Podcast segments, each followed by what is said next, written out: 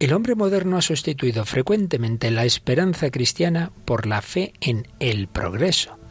¿Se han cumplido sus expectativas? Hoy hablamos de la esperanza trascendente y el progreso inmanente. ¿Nos acompañas?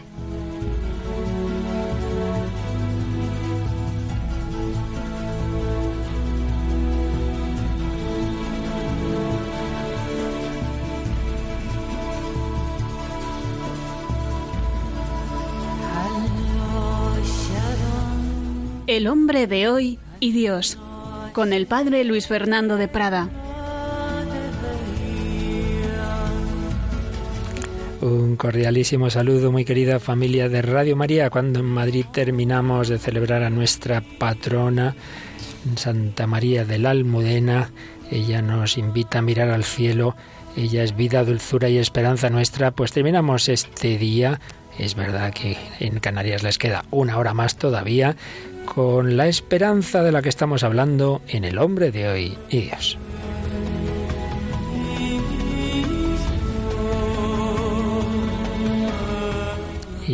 Este programa, como es habitual, nos acompaña Paloma Niño, ¿Qué tal, Paloma? Muy buenas. Un saludo, Padre Luis Fernando, un saludo a todos los oyentes. Muy bien. Y a todos los que nos escriben en nuestros muros de Facebook y todas esas cosas, ¿verdad? Como andamos un poquito justos de tiempo, se escoge uno de los, de los comentarios de los últimos días y semanas. Pues tenemos, por ejemplo, el de María Bizoso, que hace un comentario al programa de la semana pasada y dice, la esperanza en el ser humano es necesaria, pero sobre todo esperar en Cristo, solo Él puede saciar nuestra sed. Pues sí, pero aquí vamos en este itinerario del hombre de Dios que vamos en ese diálogo con el hombre contemporáneo y por ello también hablamos de esas esperanzas humanas que nosotros sabemos que plenamente solo se pueden cumplir en Jesucristo muerto y resucitado. Pero bueno, poco a poco lo iremos viendo. Y nos acompaña también como cada 15 días Mónica del Álamo. ¿Qué tal, Mónica? Hola, padre, muy bien. Bueno, ¿qué tal van tus clases? ¿A tus alumnos se enteran? Poco a poco, poco a poco. No pierdes la esperanza, ¿verdad? No, aunque a veces tengo tentaciones. Claro que no. Bueno, pues, pues Mónica, hoy nos traes a un autor ruso. Sí, traemos a Anton Chekhov, que es conocido por sus cuentos. Bueno, pues vamos a aprender de este autor ruso y vamos a aprender mucho a través de un gran conocedor del pensamiento filosófico moderno y contemporáneo, filosófico y teológico, Monseñor Juan Antonio Martínez Camino, pero luego también eh, Paloma nos trae una canción que yo creo que le gusta mucho a este cantante porque nos traes muchas veces canciones de bueno, yo creo que puede tener letras interesantes y es Manuel Carrasco, en este caso la canción No dejes de soñar. No dejes de soñar, porque aquí vemos cómo en toda la cultura, en todos sus ámbitos, desde la alta literatura hasta una canción pop, pues están presentes estos grandes temas que aquí vamos tocando. Hablamos, tuvimos un bloque sobre la felicidad, otro sobre la libertad y estamos en el bloque de la esperanza, que por cierto, el bloque anterior, el bloque de la libertad ya está todo el recopilado no me acuerdo si es en un CD o en dos, ahora mismo no lo tengo en mente, pero en fin, podéis preguntar si lo queréis,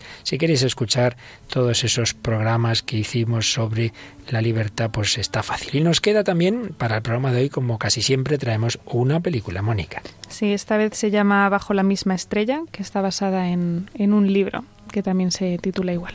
Muy bien, y con testimonios y otras muchas cosas como siempre, comenzamos esta nueva edición del hombre de hoy y Dios.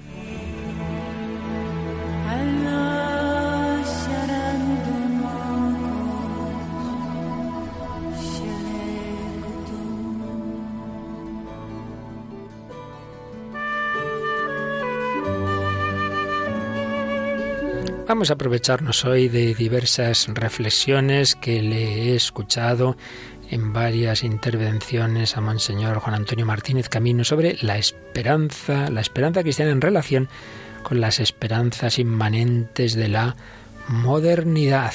La esperanza tiene que ver con la memoria, nos explicaba en una ocasión. Si careciéramos de los recuerdos apropiados, nada digno nos cabría esperar. Claro, ¿qué, puede pasar en el futuro? Cualquier cosa. ¿Cómo podremos arreglárnoslas con ese futuro? Pues solo si hacemos pie en la memoria de algo que ya ocurrió, algo bueno, que nos permita esperar que las cosas venideras no serán favorables, solo entonces y, y podemos esperar un buen futuro porque tenemos motivos, algo bueno ocurrió en el pasado que nos puede mover a esperar y viceversa. Si uno todo lo que le han ocurrido son desgracias, difícilmente esperará algo positivo. Pues bien, la modernidad, esa época de la historia del pensamiento occidental que solemos llamar así, fue calificada precisamente como la edad de la esperanza. Modernos son aquellos que están más vueltos al futuro que al pasado, quienes esperan que los males sufridos por la humanidad van a ser superados en el tiempo inmediato, ese futuro deseado que va a dejar por fin atrás las diversas formas y condicionamientos de la vida como opresores de la libertad. Modernos, según esto, son los que esperan ese cambio fundamental, quienes creen en el progreso, la ideología del progreso. ¿Qué tipo de memoria es la que alienta la fe en el progreso? ¿En qué acontecimiento se basa esta característica fe moderna? Pues señalaba Martínez Camino dos de muy distinto rango. Dos hechos. Uno, el fundamental es el impresionante desarrollo científico y técnico de los últimos siglos, que fue convirtiendo al ser humano en dueño y poseedor de la naturaleza, como ya preveía Descartes. Otro, secundario, pero que en muchos está presente, no en todos, es la supuesta experiencia negativa que esos hombres modernos, ilustrados, etcétera, hacían de la religión, y concretamente de la religión cristiana. La veían como negadora del progreso, de la libertad, como causa de violencia. Bueno, el caso es que eh, se fue configurando esa ideología del progreso en los últimos siglos, siglo XVII empezaría, XVIII, XIX, XX es donde ya eclosiona y ya veremos hasta qué punto sigue presente o no y en nuestra época, por supuesto. Ideología del progreso, es decir, el intento de la sustitución de la esperanza trascendente religiosa por una esperanza inmanente, es decir, de este mundo, una esperanza fundamentalmente sociopolítica, basada, por supuesto, como decíamos, en las ciencias, pero al final con una vertiente muy social y política. La esperanza en la vida eterna otorgada por Dios ha pretendido ser suplantada por la esperanza de una vida perfecta en este mundo construida por el hombre. Y así hemos tenido esas utopías político-filosóficas de diversos signos, fundamentalmente dos grandes signos. El primero fue el, el planteamiento liberal, las utopías liberales, que estallan en esa revolución francesa, pero que se van extendiendo de muchas formas, y luego la utopía de signo marxista, que llevó a, de hecho, a tantos países un socialismo que pretendía construir el paraíso en la tierra y que ya vimos a lo que nos llevó y que se suele considerar que caen con la caída del muro de Berlín en el 89, pero todavía, todavía están sus coletados sin olvidarnos de países muy grandes como China comunista que aún están dominadas por esa ideología. En cualquier caso, utopías político-filosóficas, sean marxistas, sean liberales, que son las más extendidas, que pretenden movilizar las, las energías humanas al servicio de programas inmanentistas. ¿Han conseguido su propósito? Pues de ello vamos a hablar en este programa de hoy.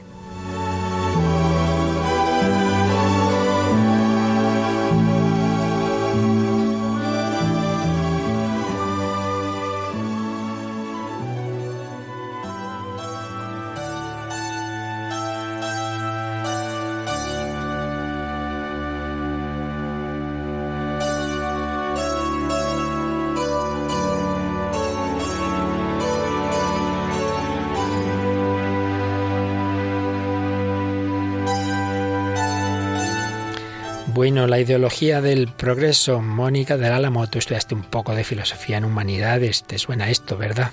Sí, me suena y además que, que lo, lo, seguimos viviendo, ¿no? Yo creo que, que, fuiste tu padre que contaste una vez el, que discutiendo con un alumno o algo así, hablaba de, de, su, de que algún día la ciencia lo descubrirá todo, ¿no? Como que estaba criticando la fe cristiana. Me estás recordando una anécdota mía, en efecto. Fue en la cafetería de donde tú estudiaste. Era un chico que hacía psicología y así muy cientificista, ¿no? Y de repente va y me suelta eso, ¿no? Un día la ciencia lo explicará todo. Yo me quedé pensando y le digo, oye, eso es un acto de fe. Eso que estás diciendo no es una afirmación científica, es un acto de fe. Pues demuéstrame que la ciencia lo explicará todo un día. Pero yo hace poco se me acercaba un alumno de cuarto y pues también me hacía un comentario de esos que dije, madre mía, qué fe en la ciencia. De la ESO. De cuarto de la ESO, sí, sí. Y, bueno, luego es verdad que profundizando un poco con él, pues decía, ah, pues sí, pues esto no tiene sentido, ¿no? O sea, que realmente... Pero es curioso, ¿no? Esta fe en, bueno, algún día todo se descubrirá todo y ya no tendremos nada que... Pues sí, sí, eso está ahí de trasfondo de muchísima gente. ¿Cuáles son las raíces ideológicas de esta situación? Pues seguimos de la mano de Monseñor Martínez Camino y de Papa Benedicto XVI en su impresionante encíclica que ya más adelante analizaremos con calma sobre la esperanza, Spe Salvi. El mundo comenzó a cambiar aceleradamente, es indudable, en el siglo XVI. Las investigaciones científicas avanzaban mucho tenemos un personaje importante en este campo, Francis Bacon, inglés. El arte y el ingenio triunfa sobre la naturaleza, dijo. Se produce la revolución copernicana, luego ya más adelante tendremos los avances en la biología, la ideología evolucionista con Darwin, los avances en las ciencias sociales con Durkheim y por supuesto con Marx, luego en la psicología con Freud. Bueno, todos estos ámbitos se van convirtiendo en materiales para la investigación humana. Y, por otro lado, la técnica va sacando consecuencias prácticas de esos avances científicos. Indudablemente, pues los avances han sido inmensos, contribuyendo a mucho más bienestar del que había, eso es claro. Pero es que además se va entrando ya en temas ya muy modernos, tremendos, como es construir seres vivos de diseño, también hombres. Y el mundo de hoy ve a los científicos ya como los nuevos santos, digámoslo así, ¿no? Como los personajes clave. Pero hay que distinguir. Una cosa es la ciencia. La Iglesia siempre ha promovido la ciencia. Muchísimos de los grandes científicos han sido y son católicos. Las universidades son una institución que nace en el ámbito de la Iglesia. Una cosa es la ciencia y otra cosa es la ideología del progreso. Una ideología es un modo de pensar, como veíamos en la semana pasada, que esquematiza y oculta elementos de la realidad y hace del programa un sustituto de la salvación, porque propone siempre y promete siempre muchas cosas. Esta ideología del progreso, como, como decimos, tiene esas raíces en el campo científico y concretamente en Francis Bacon, al cual cita Benedicto XVI en su encíclica Espesalvi. Y en el número 17 dice que hasta aquel momento, hasta esa época, hasta ese siglo, esa nueva época de, Bacon, em, la recuperación de lo que el hombre había perdido al ser expulsado del paraíso terrenal se esperaba de la fe en Jesucristo y en esto se veía la redención, la salvación. Ahora, en cambio, esta redención, entre comillas, el restablecimiento del paraíso perdido, ya no se espera de la fe, sino de la correlación entre ciencia y praxis, entre la ciencia y la, y la actuación. No es que se negara al principio la fe, pero quedaba desplazada a otro nivel, al nivel de las realidades exclusivamente privadas y ultramundanas. Bueno, mire, sí, eso está muy bien para después de la muerte, ¿verdad? Para el alma individual, pero aquí lo que importa eh, a la sociedad son otras cosas. La fe se iba haciendo cada vez más irrelevante. Y así esta visión programática, escribía Benedicto XVI, ha determinado el proceso de los tiempos modernos e influye también en la crisis actual de la fe, que es sobre todo una crisis de la esperanza cristiana. Por eso en Bacon la esperanza recibe también una nueva forma. Ahora se llama fe en el progreso. En efecto, para Bacon está claro que los descubrimientos y las invenciones apenas iniciadas eran solo un comienzo, que gracias a la sinergia entre ciencia y praxis se seguirán descubrimientos totalmente nuevos. Surgirá un mundo totalmente nuevo, el reino del hombre. Si en el Evangelio se habla del reino de Dios, la modernidad nos va a hablar del reino del hombre. Él mismo trazó un esbozo de las invenciones previsibles y durante el desarrollo ulterior de esta ideología del progreso, la alegría por los visibles adelantos de las potencialidades humanas es una confirmación constante de la fe en el progreso como tal. Aquí está la raíz en esos grandes avances científicos, pero repetimos no simplemente los avances como tales, sino en la interpretación que se va haciendo de todo ello. El hombre cree que puede recuperar el paraíso. Sin embargo, la naturaleza va a seguir resistiéndose y, por supuesto, las relaciones humanas siguen siendo problemáticas. Sí, bueno, sí, pero se piensa que es cuestión de tiempo. Ya, ya lo conseguiremos, ya conseguiremos el mundo como lugar de armonía y felicidad. Y ahí están esas utopías políticos sociales. Se relega a Dios a un lugar alejado de la realidad o se niega su existencia cada vez más, como ya luego en el marxismo, eh, que tiene esa utopía tremenda, que no es sino una variante de la ideología del progreso. No lo olvidemos, que, que anidaba ya, ya por el siglo XVI, ya estaban sus prolegómenos. Por tanto, nos quedamos en esto, en esa antropología inmanentista que va surgiendo en la modernidad con dos variantes, la liberal que es la más triunfante en el mundo actual, desde luego, y la socialista. Pero repetimos, ¿eh? socialista en ese sentido fundamentalmente marxista.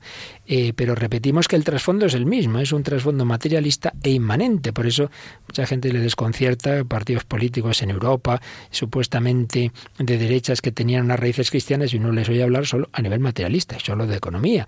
Y al final en los grandes temas vienen a proponer prácticamente lo mismo que los de que provienen del mundo marxista y uno dice, bueno, pero ¿dónde está la diferencia? Pues nada, simplemente en cómo organizar la economía y poco más. Superado en buena medida en Europa el espejismo del comunismo tras la caída del muro de Berlín, sigue el inmanentismo que era anterior a él. Este es el panorama de esta ideología del progreso, de ese mundo inmanente. Y en ese contexto de finales del XIX y principios del XX, antes de que triunfara la primera revolución comunista de la historia, que fue la de la Unión Soviética, Mónica, es donde vive este autor que hoy nos traes, ¿verdad? Sí, Anton Chekhov, que mm, eso, como mencionábamos al principio del programa, es conocido por sus cuentos y mm, si bien es verdad que él eh, tampoco es que mm, en sus obras hable directamente del progreso más absoluto, ¿no? De alguna manera porque es anterior a, pues eso, a esta ideología comunista, o, pero sí que él, eh, como médico, que no todos los médicos es verdad que, que piensan así, pero él sí que como que tenía una sí un, vivía en el materialismo no él es escritor del realismo del naturalismo y realmente eso eh, piensa que bueno pues aquí se acaba todo no y además que como ha vivido en un contexto que, por ejemplo, él era nieto de, de, un, de campesinos que, que, vivían la servidumbre, ¿no? En la época rusa, pues de alguna manera había vivido eh, pues las consecuencias de que bueno les habían dado la libertad a los campesinos ya no eran siervos pero eh, como no habían cuidado de ellos, no habían fomentado ese progreso, esa mejora, pues vivían pues muy atascados, ¿no? En lo antiguo, en, en todos los sentidos. Entonces él lo critica mucho, quizás un poco con razón, pero de alguna manera eso afecta mucho a su esperanza. De hecho, sus cuentos son tremendamente tristes. O sea, de, de hecho, uno de, de, estos cuentos se llama La tristeza directamente. Y entonces se recrea mucho en esta situación de los campesinos en las que no hay una esperanza. Bueno, habla, habla de una cierta esperanza en, pues eso, tienen una fe cristiana, pero de alguna manera queda ridiculizada o, bueno, no tanto a lo mejor ridiculizada con burla, pero sí como diciendo, bueno, esto forma parte de este estancamiento, ¿no? Es todo esta falta de desesperanza porque no ha habido ese progreso, porque no ha habido ese avance. Entonces, bueno, hemos traído algunos fragmentos que, que muestran esta, esta tristeza o esta desesperanza, el, este estancamiento, esta Sí, esta inmanencia, pero que no lleva a ninguna parte, ¿no? De alguna manera, o sea, eh, aunque él no era pesimista en el sentido de, de, bueno, esto no va a ninguna parte y no vamos a ir a ningún lado, sino que decía, bueno, hay que tratar de vivir esta vida, pues eso, ayudando a los demás, tratando de tal, pero aún así no, no plasma esa esperanza tampoco en, en sus obras, ¿no? Entonces, bueno, podemos tratar de relacionarlo con este tema por eso, por el contexto previo que tiene a esta situación y porque también cuando no hay una esperanza en la trascendencia, pues como que todo se vuelve muy gris y él se recrea también en eso ese gris, ¿no? Es que sus cuentos son pues son muy melancólicos, muy bellos porque son bellos, pero pero eso, lo acaba y uno dice, madre mía, me dan ganas de echarme a llorar. Entonces, bueno, habíamos traído dos, dos cuentos, uno que se titula Los campesinos, que se recrea más en esta, pues sí, esta situación eh, previa, sí, o sea, digamos heredera de, de esta servidumbre. Y es curioso porque, por ejemplo, una de las cosas que destaca es que estaban mejor antes cuando eran siervos, ¿no? Entonces, eh, uno de los abuelos que los que ha vivido este, este cambio, pues hace esta reflexión. Dice, el campesino estaba mucho mejor que ahora cuando era siervo. Todo era sus horas, el trabajo, la comida, el descanso, No faltaban para la comida la sopa de coles y los punches, ni para la cena los puches y la sopa. El campesino podía comer cuantas coles y cuantos pepinos quisiera, y las costumbres eran otras, había más seriedad, mucha más seriedad. Entonces eh, se recrea aquí mucho en, en, el, en la sensación esta de decir, bueno, es que antes que la libertad preferimos esto, ¿no? Preferimos la comida ante esta falta de, de esperanza.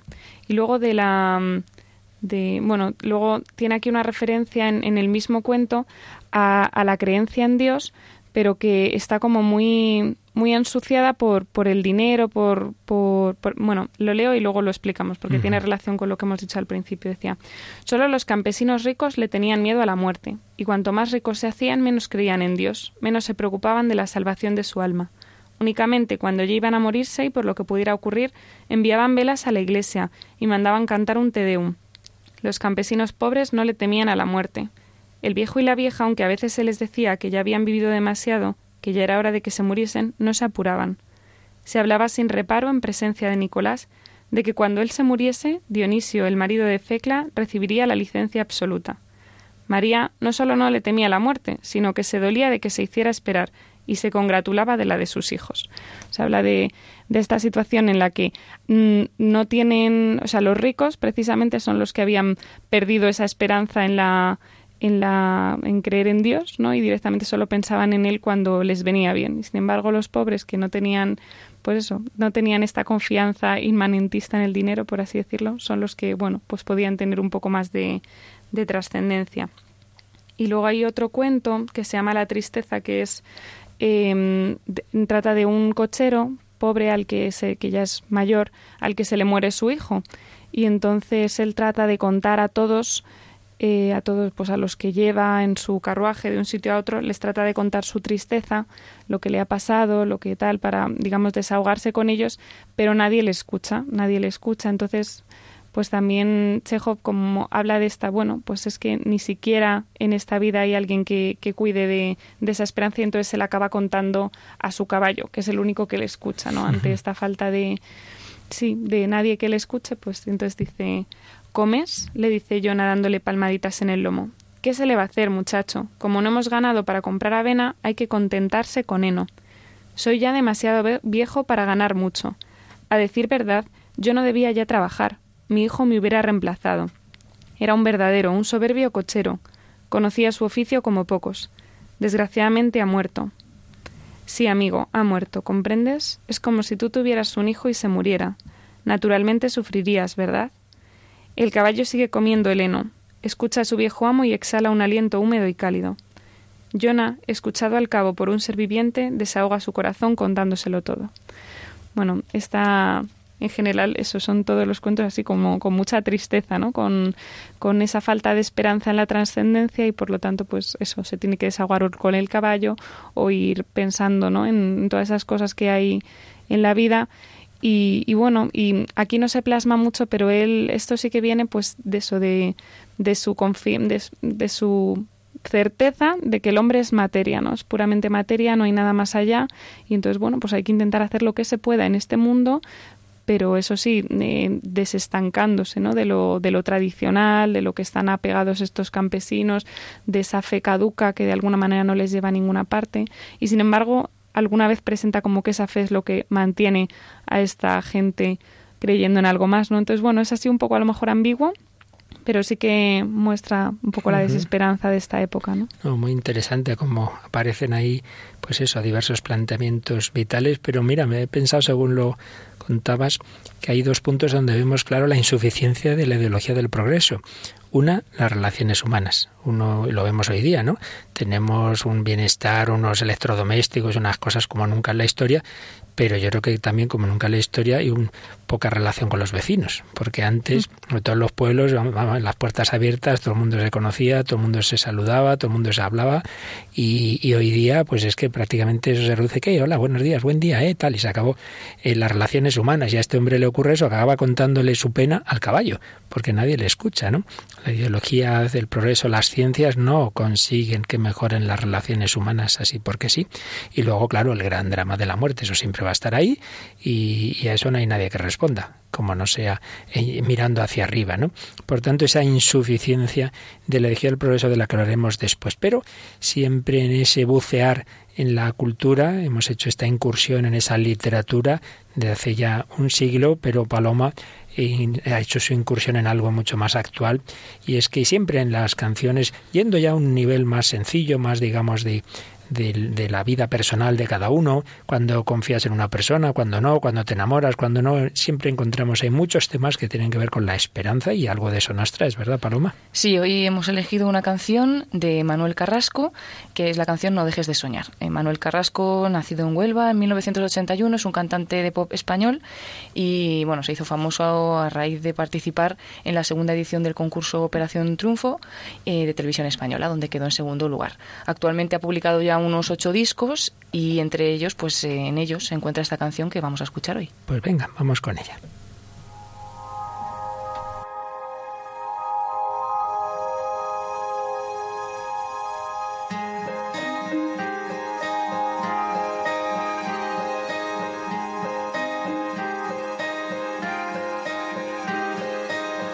Hay una estrella en tu interior, ya sé que no la puedes ver hay tanta luz que se apagó, ya sé que en tu dolor se fue y cuéntame, puedes contar.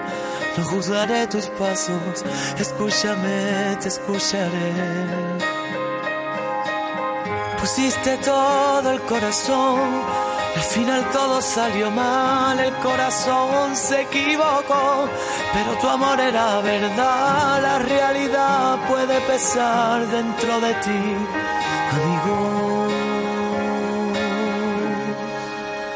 quiero, te quiero, te quiero, te quiero. No dejes de soñar, no dejes de soñar, no dejes de soñar,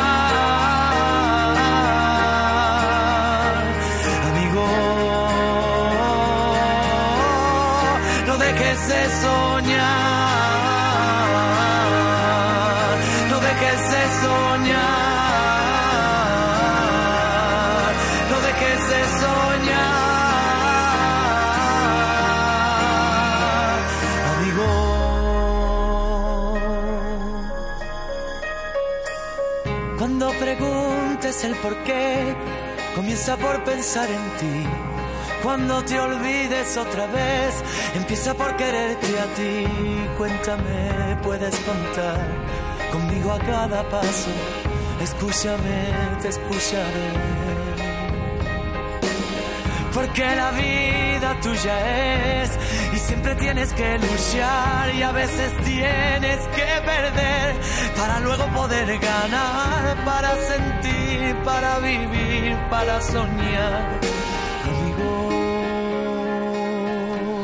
Aquí seguimos en El Hombre de Dios, en Radio María, hablando de la esperanza, escuchando esta canción de Manuel Carrasco, No dejes de soñar, que invita a la esperanza, que no dejes de soñar, porque yo te quiero escuchar en qué, qué te está sugiriendo Paloma esta canción.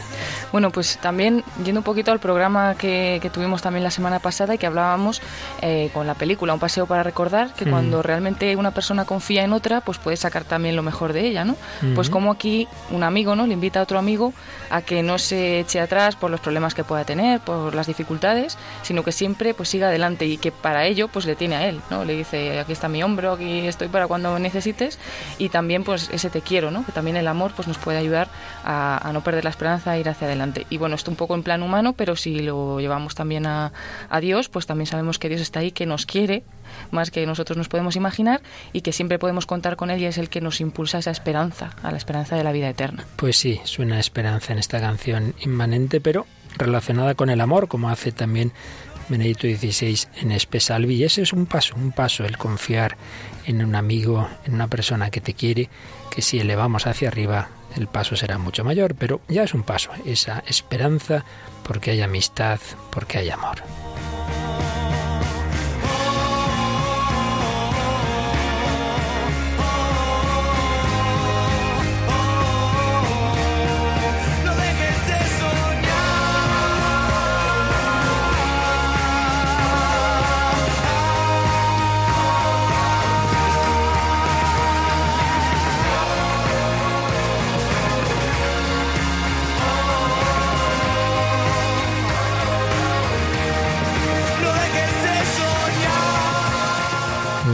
De soñar. Aquí estamos pidiendo al Señor que nos dé esa esperanza más allá de todos los problemas y dificultades. Estamos hablando de esas esperanzas inmanentes que la modernidad nos prometía de que por la ciencia, la técnica y todas esas utopías sociopolíticas que se han anunciado en el siglo XIX, pues esto iba a ser todo el paraíso en la tierra. Bueno, ya hemos visto que no ha sido así, ni mucho menos como se decía, bueno, las guerras, la violencia fue por culpa de la religión, ya, ya, pues ya hemos visto lo pacífico que ha sido el siglo XIX y el siglo XX por todas esas ideologías inmanentistas, cómo nos han llevado a las guerras mundiales, cómo está el problema nuclear, mira, el uso de la ciencia para la destrucción y lo mismo en tantas otras armas. También el problema ecológico. Dominamos sobre la naturaleza muy bien y nos la vamos cargando y ahí está ese gravísimo problema que tenemos hoy día de relación con la naturaleza. Todo esto ha ido llevando poco a poco a ir perdiendo esa esperanza en el progreso. Por eso, como aquí tantas veces hemos explicado, se va produciendo un cambio de signo, de ese optimismo de que lo íbamos a conseguir todo, y pasando a un pesimismo, a un nihilismo con todo ese tema. Y por ello, fijaos cómo en tiempos de sobreabundancia material, por mucho que luego hayamos tenido en Occidente la crisis económica, sí, sí, pero bueno, en comparación con otros continentes aún así no hay, no hay color en todos los niveles. Bueno, pues Europa es el continente de menos natalidad, la población activa disminuye, la sociedad envejece y hay otro dato tremendo, como la primera causa de muerte entre los jóvenes es el suicidio en Europa. A niños a los que no se les permite nacer, jóvenes que no quieren seguir viviendo, mayores que temen la soledad y que ya van deseando, o al menos los que tienen a su lado, la muerte a tiempo a través de la eutanasia, el recurso a las drogas. Bueno, es una sociedad que huye de la vida, donde están esas esperanzas que se nos habían prometido. Es que abdica de la vida nuestra sociedad porque esta debilidad cuanto la esperanza no alienta, se va la vida. Hay signos de un sufrimiento profundo, sin ninguna duda.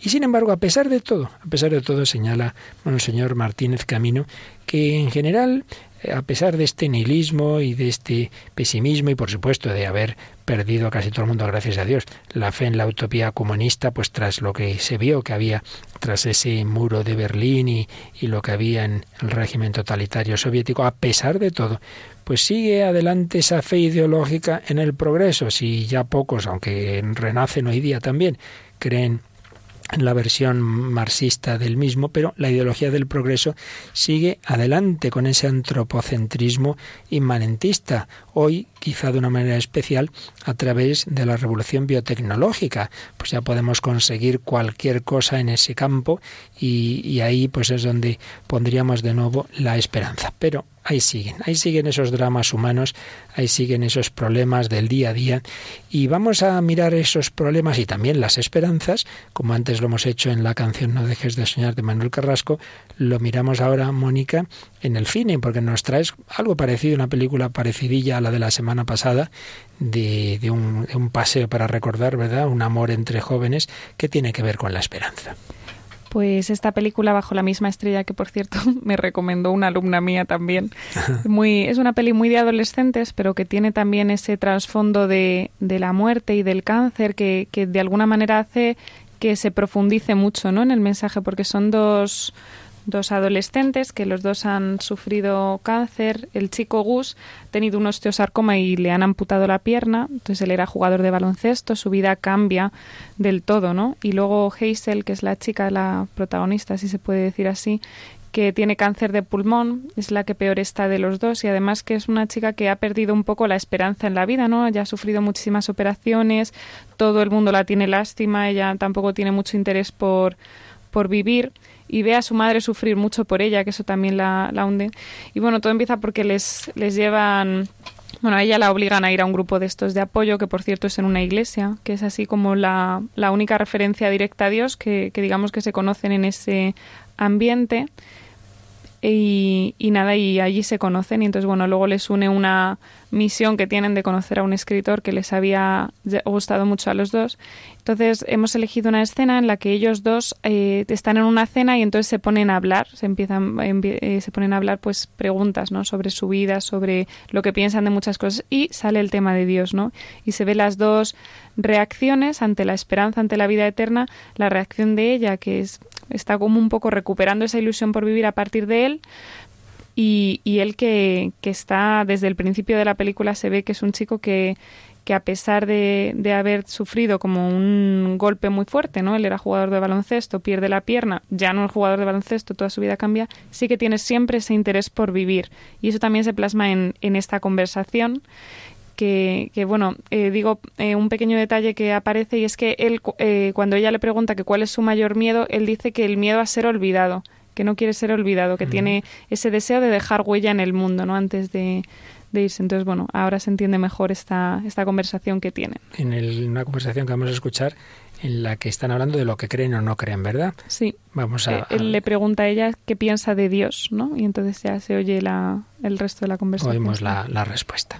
¿Dios? Tal vez. ¿Y los ángeles? Mm, no. ¿Vida después de la muerte? Mm, no. O sí, no sé. No diría tajantemente que no, pero me gustaría tener pruebas. ¿Y tú qué? Totalmente. ¿Sí? Sí, no creo en un cielo en el que cabalgas en un unicornio y vives en una mansión hecha de nubes, pero sí, definitivamente creo en algo. De lo contrario, ¿qué sentido tiene? Tal vez no tenga sentido. No voy a aceptar eso. Estoy enamorado de ti. Ya me has oído.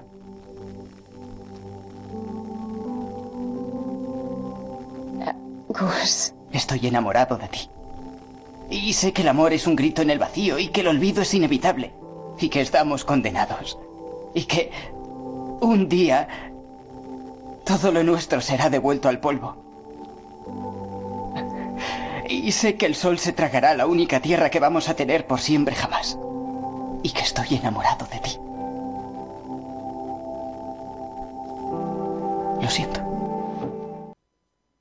Bueno, pues como siempre decimos, en una película que uno diría, bueno, tonterías de adolescentes, hay mucha tralla. Paloma, ¿qué te ha, qué te ha llamado la atención del diálogo? Para empezar, eso que, que, está diciendo usted, pues que en el momento en el que los dos se ven en una enfermedad, se ven en un problema, ¿no? Luego él empieza a decir, todo nuestro amor, ¿dónde va a ir? ¿Se va a acabar? Tal.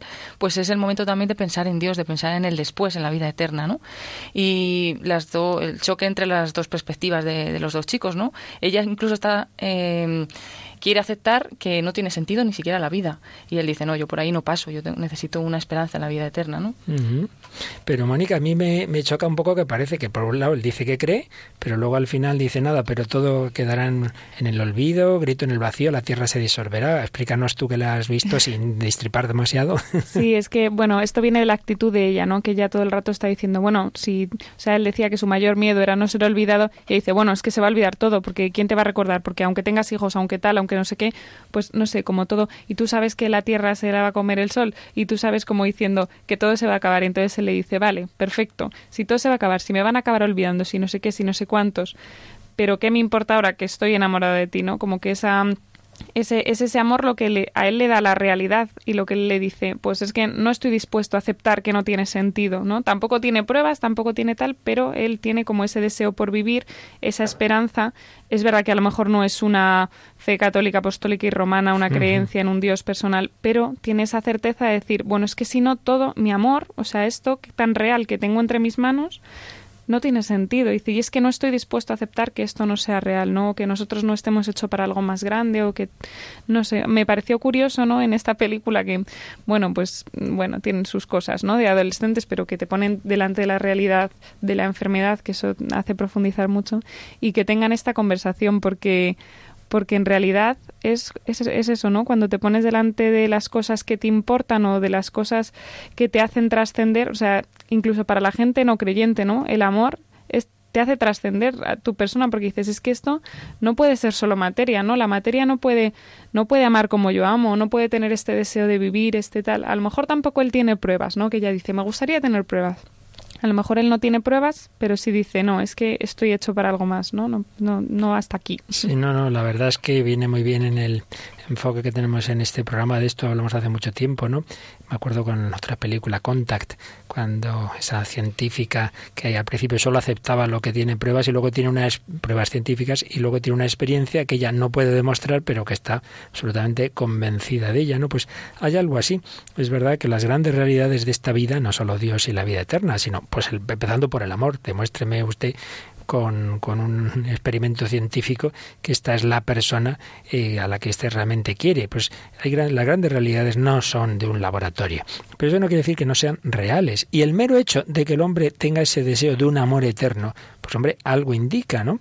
Porque decía C.S. Luis, eh, ¿cómo es posible que un universo que fuera solo materia y que hubiera evolucionado por pura casualidad puede hacer que salga de él un ser humano al que no le basta solo la materia? y, que tiene un deseo de eternidad. Explíquenme ustedes eso. Cómo la materia genera un ser humano al que no le basta la materia. Cómo la irracionalidad genera un ser humano que es libre. Cómo la pura materia genera libertad y amor. Y es que llevamos en nuestro corazón esa alma espiritual que no puede venir de evolución de la materia. Solo puede venir de Dios. Y ese amor verdadero, pues naturalmente todo amor verdadero quiere ser eterno. Por eso este chico no se resigna ante esa posibilidad de que esto no tenga sentido, de que esto sea un grito en el vacío y bueno, tanto a nivel personal, esa subida y su relación con esta chica, como a nivel comunitario, la Tierra va a disolverse en, ahí, en, la muerte térmica del universo. Aquí es donde vemos los grandes temas de la esperanza cristiana, que por un lado nos promete una salvación personal, pero no es individualista, como explicaba el Papa Benedicto en Espesalvi, sino comunitaria. Nos promete también que este mundo será subsumido, será integrado en los cielos nuevos y la tierra nueva. Pero bueno, eso ya hablaremos cuando lleguemos al planteamiento ya específicamente cristiano de la esperanza. Hoy estamos viendo como en todo ser humano pues hay esos deseos que a veces se quedan en lo de aquí, pero eso se nos queda corto. Bueno, y se le debió quedar corto también hasta que encontró a Dios a la chica cuyo testimonio hoy nos traes, ¿verdad, Mónica? Sí, además eh, es como una muestra muy grande de cómo el perdón o el contacto con Dios, el sentir el perdón de Dios y el perdón humano te puede llevar a, devolverte la esperanza, ¿no? Esta ¿De, quién, ¿De quién nos hablas? Estamos hablando de Maggie Baisley, que es una, bueno, era una estudiante de doctorado de, psicología que con 24 años de edad, pues eh, bebió un poco de más en una fiesta y entonces atropelló a un chico de 17 años y le mató. Eso es una cosa muy, muy fuerte, ¿no? Y que podemos pensar y sobre todo si no tenemos fe decimos bueno eso no tiene perdón no de alguna manera o sea esos padres que han perdido a su hijo porque ya tuvo una irresponsabilidad no y entonces ella bueno cuenta que eso que bueno ella la, la meten en la cárcel y, y bueno no tenía fe en principio había tenido pues eh, eh, debía haber nacido en una familia católica o tenía haber,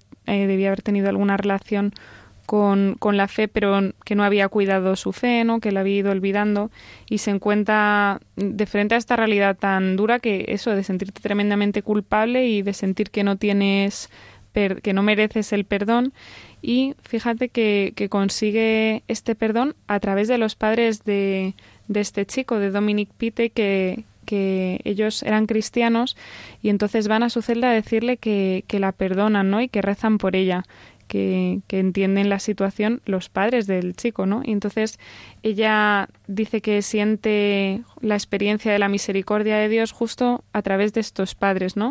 Y se convierte en apóstol de la Divina Misericordia. Dice que se sintió tocada por la Divina Misericordia, la cual se hizo presente por el gesto compasivo de, de estos padres. Ella cuenta, dice, ellos me dijeron que les preocupaba cómo estaba yo y que estarían orando por mí en el funeral al día siguiente. Quedé sorprendida y confusa. En ese instante Dios se me reveló en el perdón que recibía, dejándome una enseñanza. Contra todo lo que se puede decir o suponer, las personas pueden trascender totalmente el mal. Entonces, este testimonio, eh, ella dice que dice, fue haber sido perdonada por la peor cosa que yo podía haber hecho, ser responsable de la muerte de otra persona. Y bueno, ella pertenecía a una familia irlandesa, y, entonces este, este gesto de los padres le hace como volver a sentirse acogida en esa iglesia en la que ella había nacido y que de alguna manera había olvidado. Ella cuenta, dice, algunos momentos en que me voy de nuevo al lugar oscuro porque me resulta difícil mantener la actitud positiva que perdona al prójimo todo el tiempo. Dice, la misericordia de los pites, de los padres, me ayuda a enfrentar y a seguir luchando. Estoy muy agradecida de que me han demostrado lo que la fe puede hacer. Me he comprometido a honrar la memoria de su hijo y a propagar la misericordia y el amor a lo largo de mi vida. Y, y los padres, el testimonio de los padres que también es como muy, muy llamativo. vamos, quizá casi el más llamativo, no más que incluso el de esta chica que para ella supone un acercamiento a Dios, el perdón de los padres, pues los padres, ¿no? ¿Cómo son capaces de, de, decir, bueno, pues somos capaces de perdonar? Dice, con mi esposo, dice la mujer, la madre de Dominic, dice, elegimos perdonar porque es lo que Jesús espera de nosotros. Ahora ya no me intranquilizan las cosas transitorias, necesitamos hacer experiencia de la misericordia divina un salto a esa misericordia divina. Vamos a pensarlo un poquito y vamos a decir al Señor que en Él, en Él ponemos nuestra esperanza, nuestra confianza, porque solo Él es capaz de perdonarnos y de prometernos la vida eterna.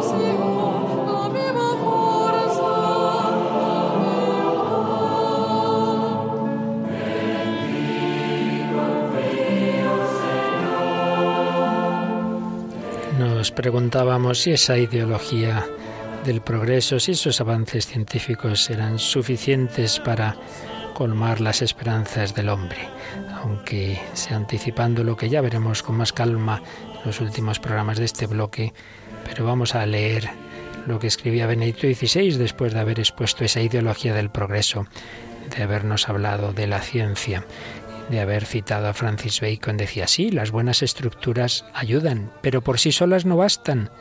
El hombre nunca puede ser redimido solamente desde el exterior. Francis Bacon y los seguidores de la corriente de pensamiento de la edad moderna inspirada en él se equivocaban al considerar que el hombre sería redimido por medio de la ciencia. Con semejante expectativa se pide demasiado a la ciencia. Esta especie de esperanza es falaz la ciencia puede contribuir mucho a la humanización del mundo y de la humanidad, pero también puede destruir al hombre y al mundo si no está orientada por fuerzas externas a ella misma.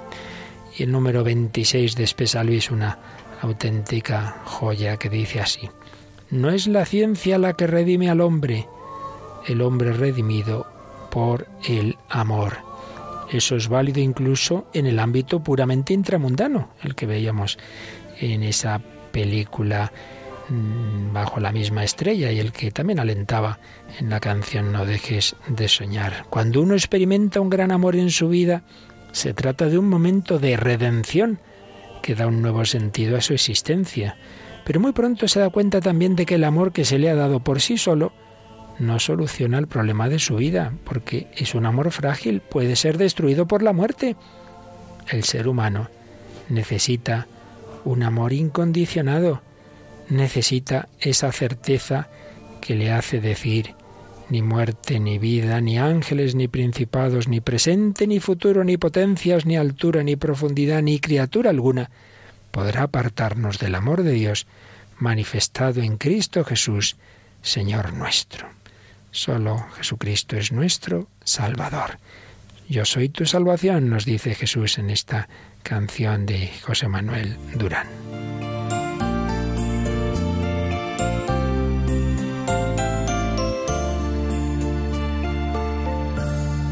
¿Quién soy yo para ti? ¿Qué eres tú para mí? Señor, que eres tú, que eres tú para mí. Que el lugar de mi alma es tu hogar. Solo existo si en mí tú sí estás. No me escondas tu rostro, Señor, y dime. Es tú para mí. Señor, soy tu salvación. Yo soy tu salvación. Soy tu salvación. Yo soy tu salvación. Yo soy tu salvación. Termina así este número 26 de Espesalvi de Benedicto XVI. Si existe este amor absoluto con su certeza absoluta, entonces, solo entonces, el hombre redimido suceda lo que suceda en su caso particular. Esto es lo que se ha de entender cuando decimos que Jesucristo nos ha redimido. Por medio de él estamos seguros de Dios, de un Dios que no es una lejana causa primera del mundo, porque su Hijo unigénito se ha hecho hombre y cada uno puede decir de él, vivo de la fe en el Hijo de Dios, que me amó hasta entregarse por mí. Esta es la auténtica salvación. Nuestro Salvador, nuestro Redentor Jesucristo es el que nos puede prometer la esperanza que va más allá incluso de la muerte. Yo soy tu salvación. Yo soy tu salvación. Yo soy tu salvación. Yo soy tu salvación. Yo soy tu salvación. Soy tu salvación. Soy tu salvación. Yo soy tu salvación. Tras tu voz correré, me asiré fuerte a ti.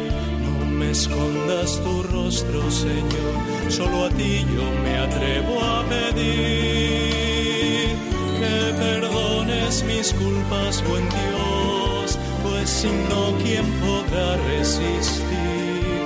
Creo, hablo y suplico, verdad, tú dime, tú para mí. Señor, soy tu salvación,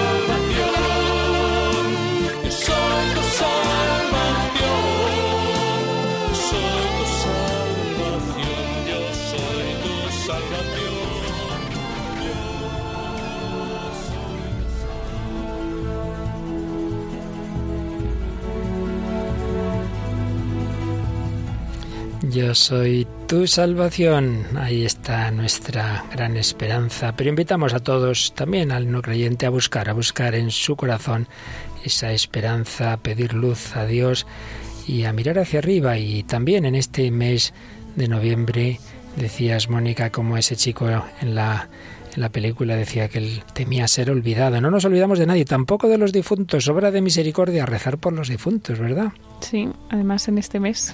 Por eso, pues a ponerlo en práctica desde la esperanza que tenemos de que Jesucristo ha roto ese, ese muro de la muerte, lo abierto a la esperanza indestructible. Bueno, Paloma, eh, nuestros oyentes seguro que nos tendrán cosas que comentar de lo que van pensando de, este, de estos programas y lo pueden hacer de varias formas. Sí, por ejemplo, a través de las redes sociales, entrando en Facebook y buscando El hombre de hoy y Dios, y ahí pues normalmente ponemos una publicación por cada programa, pueden hacer sus comentarios y también si es algo quizás más largo, más extenso, pues al correo electrónico el hombre de hoy y Dios arroba radiomaria.es.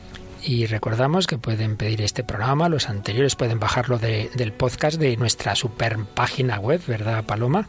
Sí, eso es, eh, la página web www.radiomaria.es es la web nueva de Radio María con la misma dirección, pero renovada y con muchos contenidos y ahí accedemos rápidamente al podcast y encontramos todos los programas. Están todos los programas y más sencillo el pedir los DVDs donde están recopilados los anteriores y como decía, un hay un último CD con el bloque anterior a este de la esperanza, el bloque enfoque de la libertad. Libertad, esperanza que Jesucristo nos da en plenitud, pero que todos los hombres buscamos. Paloma Niño, muchísimas gracias. Feliz final de este día de la Almudena. Igualmente, feliz eh, a, todos los oyentes y gracias, Padre. Y a Mónica del Álamo, que váyate preparando la próxima obra literaria. ¿eh? Eso, empiezo a leer. Gracias a todos vosotros, queridos amigos, y quien nos habla, el Padre Luis Fernando de Prada, os desea las mejores bendiciones del Señor y, si Él quiere, hasta el próximo programa.